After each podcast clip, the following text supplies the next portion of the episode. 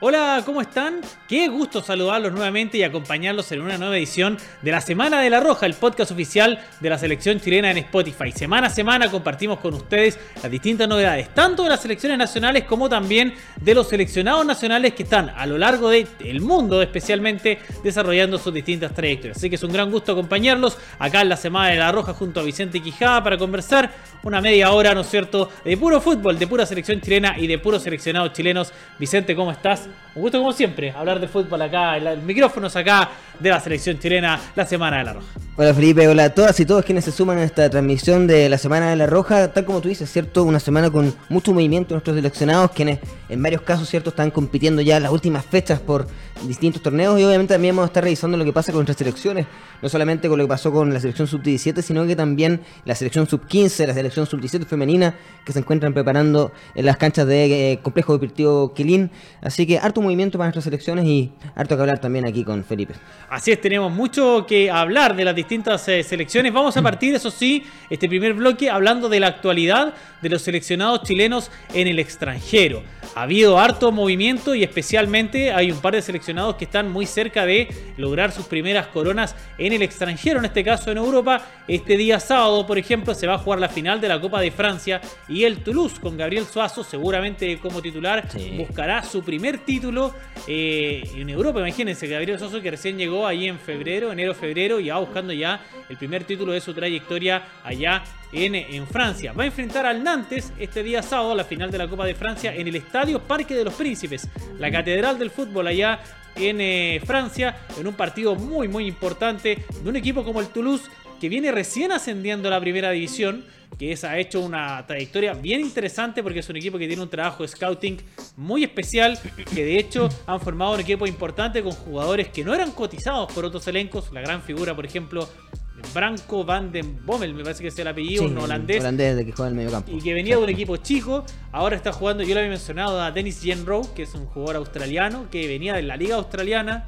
costó 300 mil dólares el pase y actualmente es titular indiscutido también en el equipo, el caso de Suazo también. El marroquí Abdulauti, creo que se llama, el que juega por la banda derecha. Sí, no sé si exactamente, sí, se parece, se parece. se parece. Eh, así que ha hecho un equipo bien entretenido en brasileño y Rafael Ratao también, que juega muy bien, que tampoco era muy conocido, y han armado un equipo bien entretenido y se van a enfrentar al Nantes en una de estas finales que es como la del año pasado, la de la Europa League, ¿no es cierto? Entre el Rangers y el Frankfurt, que son finales a muerte, porque son dos, países, dos equipos que uno no sabe cuándo van a volver a tener una oportunidad así. Exactamente, Está de hecho. movimiento de público y todo, muy, muy entretenido. Si somos precisos, de hecho, el Toulouse solo ha tenido esa oportunidad una vez.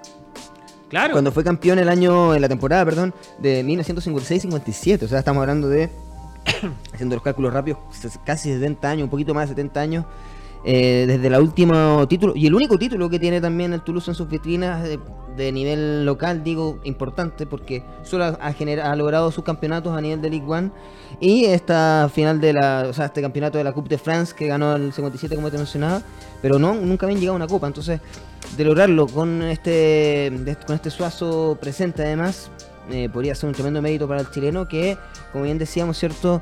Eh, se ha sumado de muy buena manera, ha generado mm, incluso cariño, ¿cierto? Con los fanáticos, que gracias a su buen rendimiento, obviamente, y es bastante probable, ¿cierto? Tal como estuvo titular en el último partido por, por la League One, que esté también en esta final ante Nantes. Correcto, un Toulouse que aprovechó un camino... Eh, Más fácil, quizás. Camino abierto, claro, sí. porque estaba revisando acá lo que fueron sus últimos partidos, ¿no es cierto? Dejó afuera a elencos no tan conocidos de primera división. Dejó fuera al Reims, por ejemplo, que no es de los mejores eh, de Francia. Ha hecho buena campaña esta semana, esta claro, temporada, pero. Que el vale... del entrenador ese que. Exactamente, que no tiene... el entrenador que viene en Full Manager. Correcto, tiene a la, dejó fuera a la Hacho y después empezó a encontrar con equipos eh, de, de, de, series menores, el Rodés, por ejemplo, al que masacraron por 6 a 1 claro. en un partido, y después a la al cual le ganaron eh, 2 a 1, que había sido el equipo que de, de paso había dejado afuera al de Marsella claro, anteriormente. Que, exactamente, si no le habría tocado enfrentarse al Marsella de, de, Alexis Sánchez, que incluso fue clave, ¿cierto? En el partido, en ese mismo partido. Claro. Eh, marcó su penal eh, y permitió que se mantuviera en, con vida en Marsella, pero lamentablemente pasó el. Si no, habríamos tenido una linda semifinal de, de chilenos también. Claro, el Nantes también aprovechando, así que va a ser a muerte, porque ese partido van a jugársela con todos estos dos eh, equipos. Así que el mayor de los éxitos para Gabriel Suazo, que busca entonces su primer eh, torneo en el extranjero. Se ha ganado el puesto como lateral izquierdo, tanto en su equipo como también en la selección chilena. Sería un aliciente muy importante para él, que llevando recién, ¿no es cierto?, unos meses en Francia como titular, pueda obtener su primera corona.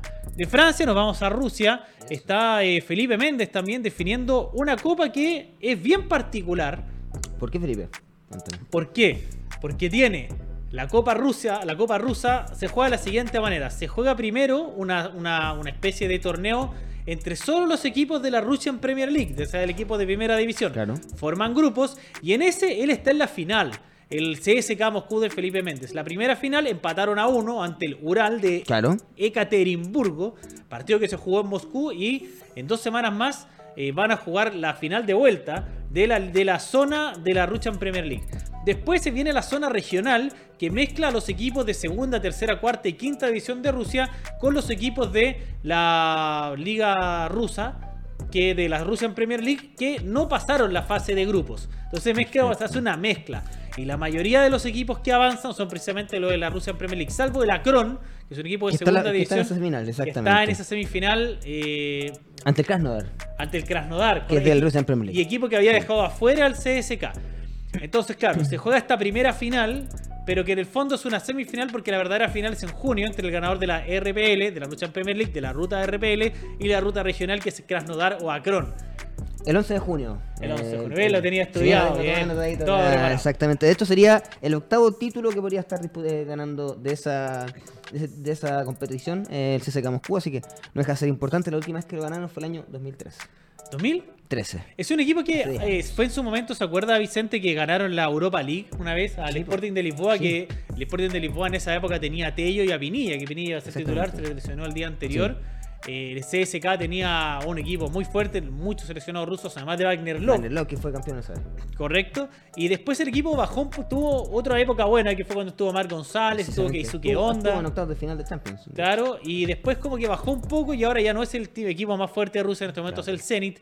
Y por eso es bueno también eh, tener una eh, una copa, ¿no es cierto? Como sería la Copa Rusa, un equipo que marcha cuarto en el torneo peleando por ser segundo. Sería muy bueno porque suma una copa y eso le da aliciente al proceso del profesor Fedotov, que a Méndez le conviene porque es un jugador, es un, para él es inamovible, no lo saca nunca. ¿Y no será un factor también determinante en este eh, fuegue que genera cierto CSKA Moscú y en general los clubes que están eh, en, quizás en los primeros puestos de, o tradicionalmente en los primeros puestos de la Rusia en Premier League, en la ausencia de competencias internacionales quizás? Eh, por supuesto, yo creo que. Quitándoles quizás ritmo de competencia. Sí, pues aparte que al no tener competencia internacional, los equipos no necesitan reforzarse tanto. Por ejemplo, el caso del CSK Moscú eh, no trajo, trajo solo un jugador en la temporada de verano, que de hecho fue un juvenil central.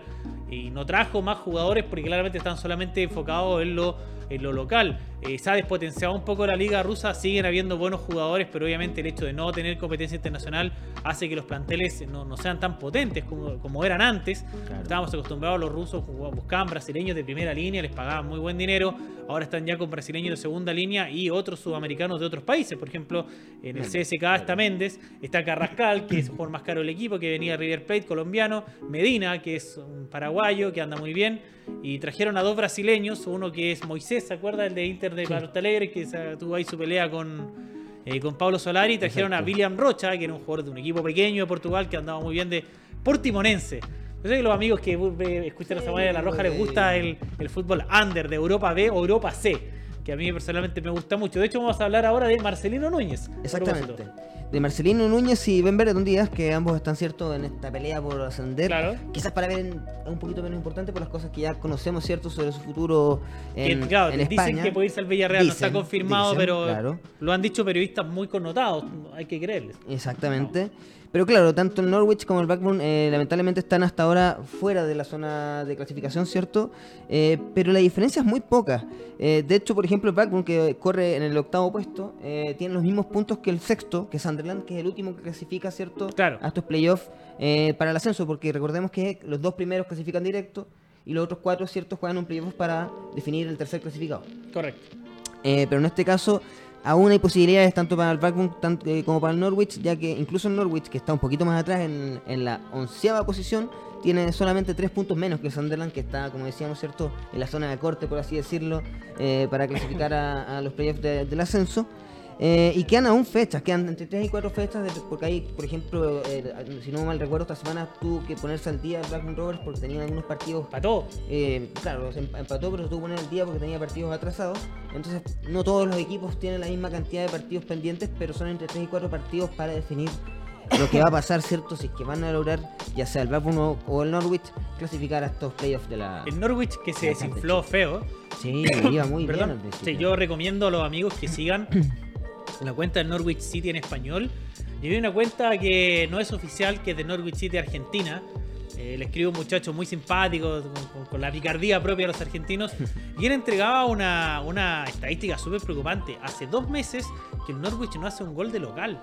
Eh, la verdad no le ha ido bien al, al elenco. han tenido eh, bajas importantes también, ¿eh? Sí, han tenido lesiones, pero aún así es un equipo Sí. que tiene un plantel como para estar peleando más arriba. Sí. Dicen, a pesar de estar en un mal momento, aún así tenemos opciones de llegar a, la, al- a los playoffs. Ojalá que por Marcelino se pudiera ascender a la Premier, de lo contrario creo que pueden haber cambios en el equipo. Yo creo que si no se asciende, no sé si David Wagner va a seguir. Creo que el plantel como estaba conformado, no sé si... eh, Es un equipo que se armó en- entre comillas, porque Claro. hubo un cambio de técnico entre medio. por eso, yo creo que... No sé si es para lo que el profesor quiere jugar. Claro. Porque Marcelino, cuando a mi juicio su mejor puesto él, cuando juega en una línea de tres volantes como interior, como ida y vuelta. Esa derecha y Claro. pero ahora está jugando casi prácticamente. ¿Ha jugado de 10 o de segundo volante de contención? Yo creo que ninguna de las dos le acomoda tanto. Cuando él mejor jugó con el Dennis Smith, que ahora es entrenador de Leicester, de Leicester City, era jugando más como un volante como de ida y vuelta por el sector Sí. derecho o Un box to izquierdo. box.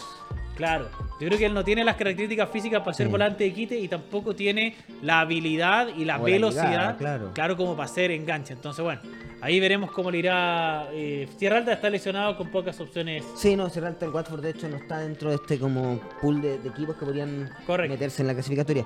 Pero los que sí, y aquí sí que está movida la cosa, ¿Ya? es la Liga Mexicana, porque queda solamente una fecha, Una fecha. una sola fecha. Y recordemos que aquí tenemos dos, dos playoffs, entre comillas. Tenemos un playoff directo, ¿cierto? Que es hasta el cuarto lugar. Oiga, los mexicanos siempre a la Sí. vanguardia de la hora de organizar Sí, campeonatos. Inventan unas cuestiones, yo creo que mucho se le copia acá, pero ellos sí que lo han llevado mucho más allá porque Claro. tienen el playoff de los- del primero al cuarto que se juega después, por, por así decirlo, ¿cierto? Y eh, en la clasificatoria de los playoffs, que es, si no me equivoco, ¿cierto? Hasta el octavo puesto. Y eh, en, ese, en ese grupo, ¿cierto? De, de equipos que podrían estar clasificando, eh, es una locura porque en realidad podría clasificar incluso eh, el Cholo de Tijuana de, de Joaquín Montesinos, ¿cierto? Claro. eh, que está en el décimo quinto puesto, está a dos puntos de la- del corte para, para, para llegar a los playoffs, a la clasificatoria de los playoffs. le voy a contar cómo va la tabla en. México. El primero, está Mon- clasificado. claro, Monterrey de Sebastián Vegas clasificado con Sí. 37. Segundo, el América con 31. eh, Prácticamente clasificado también. Prácticamente, pero no Sí. seguro. Eh, tercero, Chivas con 31. Cuarto, el Toluca. Eh, con Huerta, 29. Menezes y Claro. Baeza. Estos cuatro clasifican directo. Sí, Y ahora viene la clasificación a la liguilla B.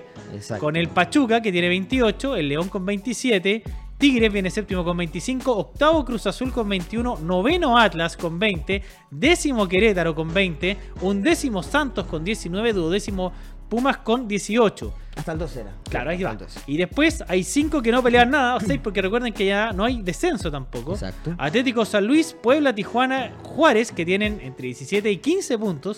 Y Necaxa y Mazatlán, los únicos que no se juegan nada y tienen Por- 14 17 puntos. Porque tanto el Puebla como el Cholo se pueden meter. Están Claro. a una fecha, eh, pero están a, a una distancia accesible. O sea, están, en el caso del Cholo de Tijuana hasta dos puntos, en el caso del Puebla hasta uno de la distancia corta. O sea, basta que el equipo que está arriba, ¿cierto? Que no, no recuerdo quién era el que está en la última posición de clasificación, el duodécimo. Pumas. eh, que Pumas pierda su partido, no sé si les toca arriba como rival directo, eh, y que alguno de ellos gane y podrían meterse también en esta, en esta competición que es la previa a los playoffs donde ya está clasificado, como decíamos, cierto, el Monterrey y muy probablemente también el América de Diego Valdés y el Toluca de Valver Huerta, Jan Meneses y Claudio Baeza. Pero ojo que, por ejemplo, el León de Víctor. Dávila tiene dos tareas, porque por un lado está cierto eh, en esta, esta zona de Claro. clasificación a la liguilla de los playoffs, prácticamente asegurado porque está en sexto lugar.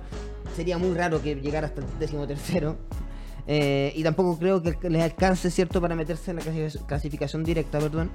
Pero al mismo tiempo también está jugando las semifinales de eh, la CONCACAF Champions, como habíamos de la mencionado, Conca ¿cierto? Champions. Claro. Y de hecho, lamentablemente empezó perdiendo su partido de ida eh, ante los Pumas de Luna. Eh, perdón, ante el Tigres. eh, se me confundieron ahí los felinos. eh, ante el- Eh, empezó perdiendo su primer partido ante el Tigres, pero bueno, marcó un gol, de hecho, precisamente Víctor Dávila en el partido de ida. Todavía falta el partido de vuelta, ¿cierto? Para ver cómo va a.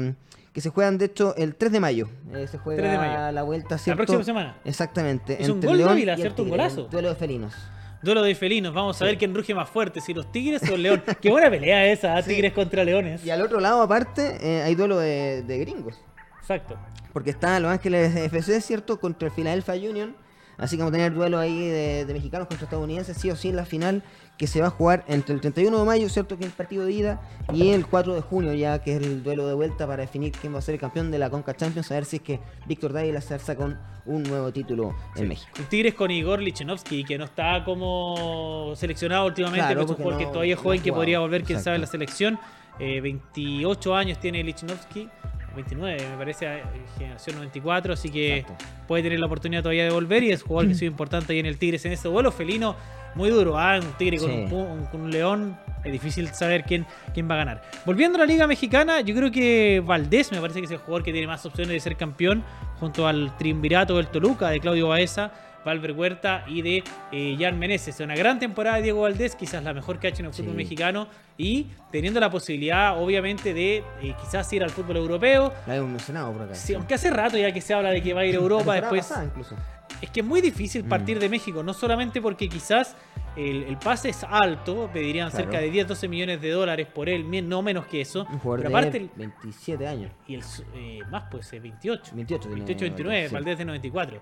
Eh, hay que pagarle también, pues. Sí, pues. Uno o dos millones de dólares. México a veces paga más que Europa, en algunos casos.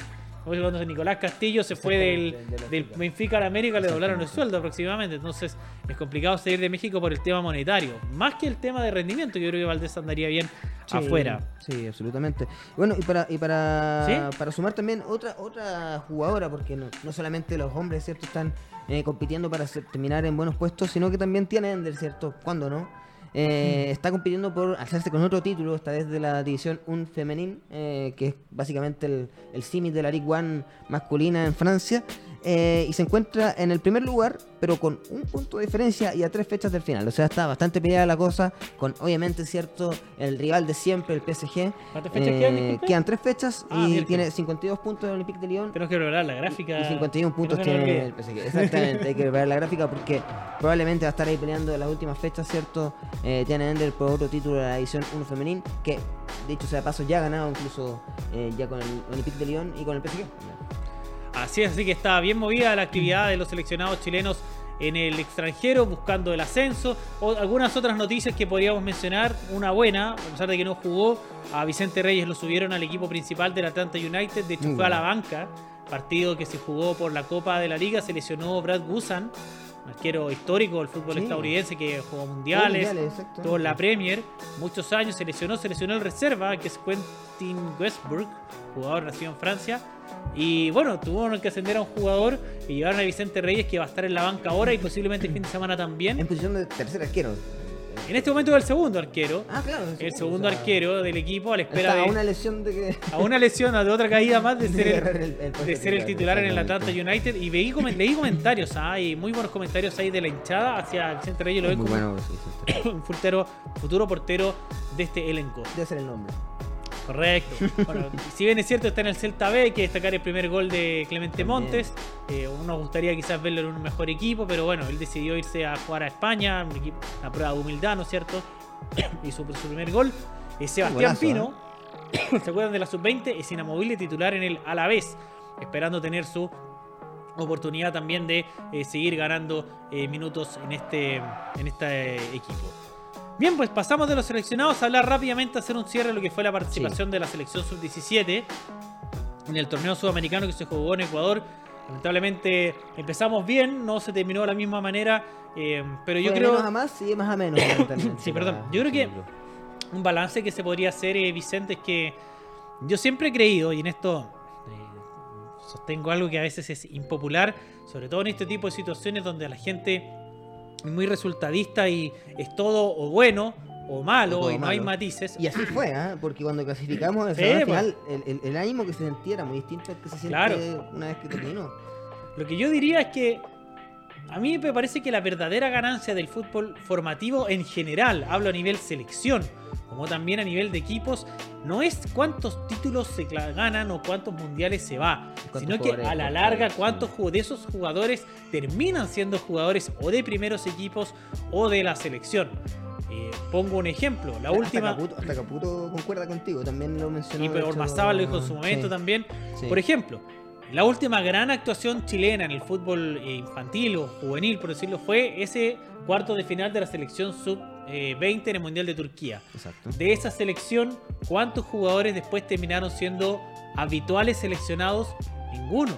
Mm. Ni Castillo, ni Ravelo, ni Lichnowsky. Mientras que la generación dorada se forjó en generaciones sub-17 y sub-20 que no fueron, uno, al Mundial y dos, ni siquiera pasaron a la segunda fase del sudamericano respectivo en el que se enfrentaron.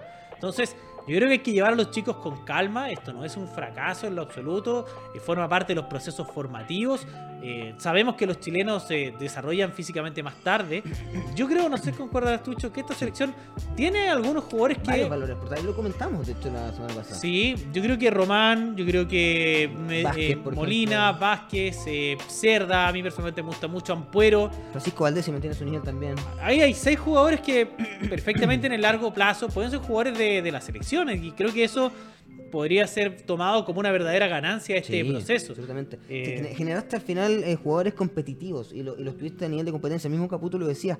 Eh, jugar los nueve partidos, que básicamente clasificarles a al final, es sumamente valioso, más allá de que claro. se o no, porque los metas a un ritmo de competencia. un ritmo de competencia donde jugáis nueve partidos en un total de dos semanas. con selecciones sudamericanas que tienen jugadores de altísimo nivel eh, jugadores que son seguidos por el Chelsea, que son seguidos por grandes equipos. Entonces, creo que, tal como dices tú, cierto, hay que ver el, lado positivo de todo esto. Y si bien no se consiguió quizás uno de los objetivos, y quizás no era el objetivo principal, eh, sino, pero se consiguió otro, que es, como decís tú, eh, conseguir encontrar jugadores que sean exportables para, las próximas selecciones. Y es muy y no sería raro cierto que viéramos ya sea a varios de los jugadores que mencionaste cierto a, la dupla de centrales por ejemplo a Iván Romani a Benjamín Molina a Ignacio Vázquez a Benjamín pero entre otros porque también hay varios valores más que no hemos mencionado.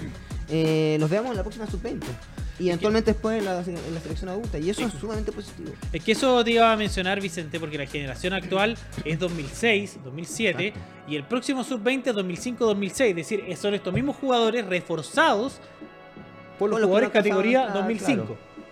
Uno de los grandes problemas de esta selección es que no hubo gol. Muy poco gol, los goles que fue de pelota detenida. Pero ojo, que la próxima selección tiene a Damián Pizarro, que es 2005. Y va a tener a Rodrigo Vázquez, que es un jugador de la Unión Española que juega muy bien, que es 2005. O sea, ya tiene dos buenos refuerzos para este equipo en posiciones donde le faltaron jugadores. Imagínate este mismo equipo con Damián Hay otro chico que es Rossell de la Católica, juega muy bien, el puntero derecho, 2005. Agustín Arce de la Universidad de Chile, otro jugador de, que juega a media punta, que de hecho estuvo a punto de ir al Mundial Sub-20. Tiene a Yajir Salazar, que ya fue a un sub-20. Exactamente, que dio, ventaja en el fondo. Claro, entonces ya tienes cuántos? 5 o 6 jugadores que pueden reforzar y armar un buen equipo de cara se encuentran en el camino de aquí a dos años. Obvio, van a aparecer otros nombres de todas maneras, así que no, no hay que tirar para abajo a los chicos, por el contrario, hay que acompañarlos en este proceso de crecimiento, hay que hacerlos creer en sus condiciones, porque queda mucho todavía por delante, les queda mucho camino a todos, estamos recién comenzando y la verdad es que yo creo que eh, la prueba final va a ser obviamente cuando los muchachos ya eh, sean adultos, que formen parte de los primeros equipos de sus planteles y posteriormente, ¿no es cierto?, ya llegar a la selección. Exactamente, así que todo el éxito, ¿cierto? O sea, tremenda camada de jugadores que si hay algo que no le faltó, ¿cierto? Fue entrega. no. creo que lo que uno más premia en este tipo de instancias porque fue un equipo que eh, tuvo mucho rojo, tuvo mucha entrega a la hora de presentar a Chile e, insisto, juega nueve partidos, no es menor, menos de la altura de Quito, donde yo creo que hexagonal me empezó a pasar la cuenta, el tema de las lesiones también, el físico, muchos factores complicados. Yo creo que el físico pasó la cuenta, las lesiones de Molina, yo creo que afectó mucho. Jugar un partido importante que fue contra Venezuela, me parece sí, los dos centrales titulares, creo que afectó demasiado, sobre todo cuando eran los dos mejores jugadores del equipo. Pero yo de todas maneras rescato la preparación táctica de este equipo, un equipo que no jugaba como juegan habitualmente las selecciones chilenas, que son más de posesión. Es un equipo muy ra muy táctico que presionaba. De, de muy rápidas. Eh, pasaba el ataque en, en, tres, en cuatro toques, básicamente. No, no jugaba a la contra, pero sí hacía posiciones muy rápidas al ataque. Y eso era muy interesante. Me gustó mucho lo que hizo el profesor Caputo. Ojalá que, que se siga, ¿no es cierto?, eh, al, mando de estas selecciones juveniles y pueda desarrollar un trabajo más acabado. Ya nos quedan pocos minutitos para terminar, así que a conversar un poco la, la Roja Sub 15 está trabajando un nuevo microciclo a cargo. Ganó a Sí, cargo ganó un amistoso ante Wander. ratito- Yo ¿Cómo- estoy dando una vueltita por allá. ¿Cómo sí, anduvo? exactamente. Estaba ahí en Quirín, estaba entrenando también la sub-17 femenina. Es. ah, que también jugó un amistoso más tarde eh, a cargo de Alex Castro y también estaba cierto eh, esta selección dirigida por el Leporati que se enfrentó al equipo de Santiago Wanderers eh, sub 17 ojo en un par de ediciones más, más, mayor que esta sub 15 pero ganaron 2 a 0 después incluso hicieron práctica de penales donde también se eh, ejecutaron de muy buena manera así que se ve de buen pie y con mucha con mucha hambre este equipo de Ariel Leporati que eh, trata de darle esa impronta también muy parecida quizás a Caputo y ahí se ve mucho el trabajo que tienen en conjunto tanto la 17 con la 15 darle esta impronta bien ofensiva a sus equipos y esperemos que eh, tal como lo hizo Caputo en su momento pueda también Leporati tener eh, un, un buen pasar cierto con esta selección sub-15. Hay buenos nombres en esta selección eh, sub-15. Bueno, ha, ha llamado a varios jugadores, los han ido rotando. Eh, no está en esta, no, eh, como entiendo que está lesionado. Me gusta mucho Vicente Rocha, un volante central. Matías Contreras, un número 10 que juega muy, muy bien. Está Joaquín Meneses, Joaquín el hijo de, muy bueno, sí. de Francisco, de Fernando Meneses. Y en alegría también que lamentablemente Sí. lesionó. anda muy bien. Hay otro central que es de Colo Colo. eh, no recuerdo el apellido. Muchacho muy buena conformación física. Así que hay un equipo entretenido ahí para trabajar al mando del Sí. profesor Leporati. Le mandamos muchos saludos a él. También, por supuesto, al profesor Alex Castro trabajando ya de acá a dos años más Exacto. con la selección sub-17 femenina. Bueno, Vicente, lo agradezco mucho su compañía. Agradezco mucho también a todos quienes estuvieron junto a nosotros acompañando nuestra nueva edición de la Semana de la Roja. Y por supuesto, vamos a seguir junto a ustedes en las próximas ediciones de las próximas semanas conversando, por supuesto, en las distintas selecciones nacionales. Que le vaya muy bien. Suelta para Gabriel Soso. Esperemos comentar su victoria al próximo. Vamos a estar acá con la Copa, con la Coupe de France. Vamos a Eso, tener aquí con la. Coupe- la Coupe de France Exactamente. a seguir levantando corona. Muchas gracias a todos su- por su compañía, gracias a todos quienes lo hicieron posible y nos vemos la próxima semana en una nueva edición de la Semana de la Roja, el podcast oficial de la selección chilena.